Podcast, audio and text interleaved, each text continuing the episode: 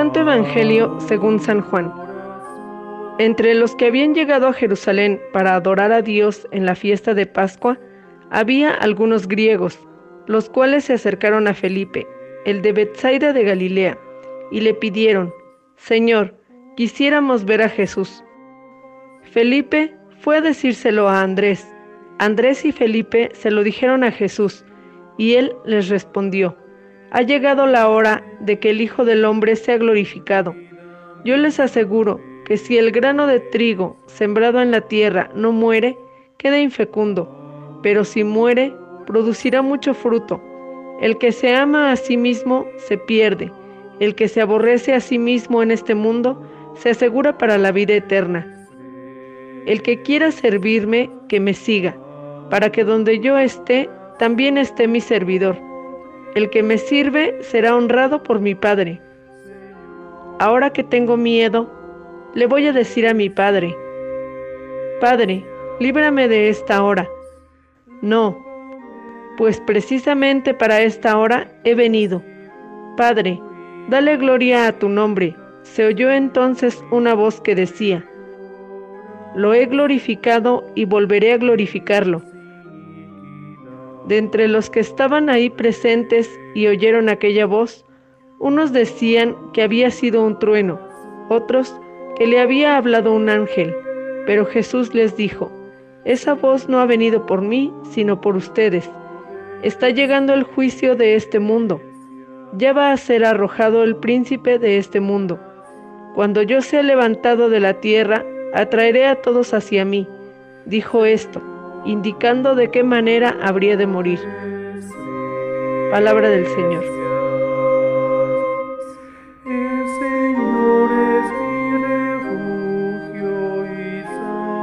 El Evangelio de San Juan nos introduce a los acontecimientos que se van a suceder muy pronto en Jerusalén.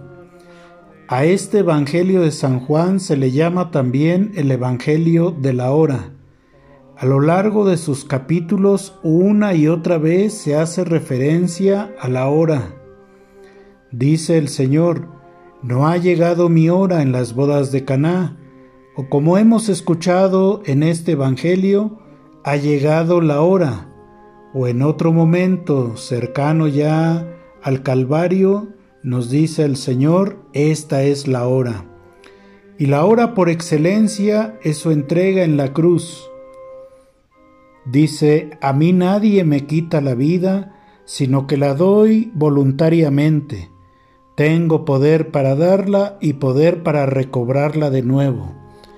También nosotros, queridos hermanos, tenemos esas horas, esos momentos especiales de entrega, de servicio, de dolor momentos que se vuelven una ofrenda, por ejemplo, una enfermedad, la pérdida de un ser querido, el nacimiento de un hijo, algún logro en especial, inclusive nuestra muerte será también nuestra hora de encuentro con el Señor.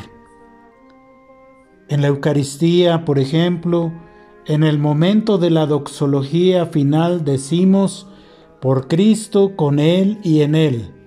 A ti Dios Padre Omnipotente en la unidad del Espíritu Santo, todo honor y toda gloria por los siglos de los siglos. Amén.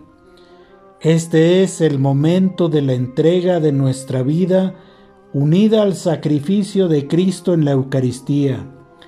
Nuestras vidas unidas a su vida, a su muerte y resurrección, son honor y gloria en la Trinidad nos unimos a la hora de la redención.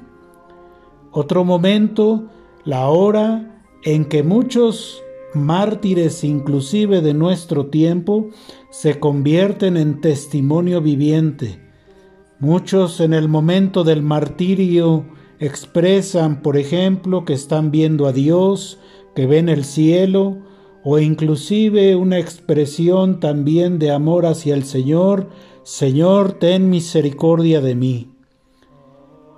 Y en este Evangelio aparecen también unos griegos que quieren ver a Jesús y la referencia teológica significa queremos verle pero verle por dentro, cómo vivió por dentro este acontecimiento tan cercano a la cruz.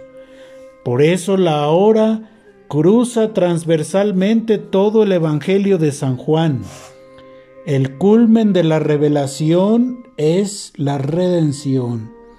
Yo he venido al mundo para que ustedes tengan la vida eterna. Es una auténtica lección de amor para nosotros. Jesús nos entrega su vida. La lección para nosotros en esas horas especiales de nuestra vida, por encima de cualquier circunstancia, es el llamado que Dios nos hace a dar la vida, a dar nuestra vida. Cristo vive en los acontecimientos que se aproximan con la conciencia de que Él da la vida por sus amigos. Como dice San Juan en su Evangelio, si el grano de trigo no muere, solo se queda, pero si muere dará mucho fruto.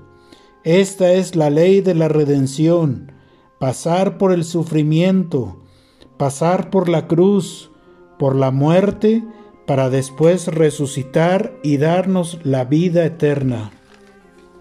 Por otro lado, vemos en este Evangelio también expresado la humillación y la gloria, dos realidades que se expresan en este Evangelio. Se nos recuerda el Getsemaní y el Tabor. El Getsemaní, por ejemplo, cuando dice Jesús, Padre, líbrame de esta hora. No, pues precisamente a esta hora he venido. Y por otro lado, el Tabor, Padre, dale gloria a tu nombre. Se oyó entonces una voz que decía, Lo he glorificado y volveré a glorificarlo. La cruz y la gloria están íntimamente unidas, son una realidad, fundidos en la persona de Jesucristo. También en nuestras vidas hay pasión y gloria. Hoy también nosotros, como los griegos, queremos ver a Jesús, pero verle por dentro y acompañarle a su encuentro definitivo en el Calvario. Dentro de poco recordaremos el momento en el que el Hijo de Dios se ha levantado de la tierra para traernos a todos hacia Él. Que hoy nuestra comunidad eucarística responda al unísono el anuncio de nuestra salvación. Anunciamos tu muerte, proclamamos tu resurrección, Ven Señor Jesús. Feliz domingo para todos.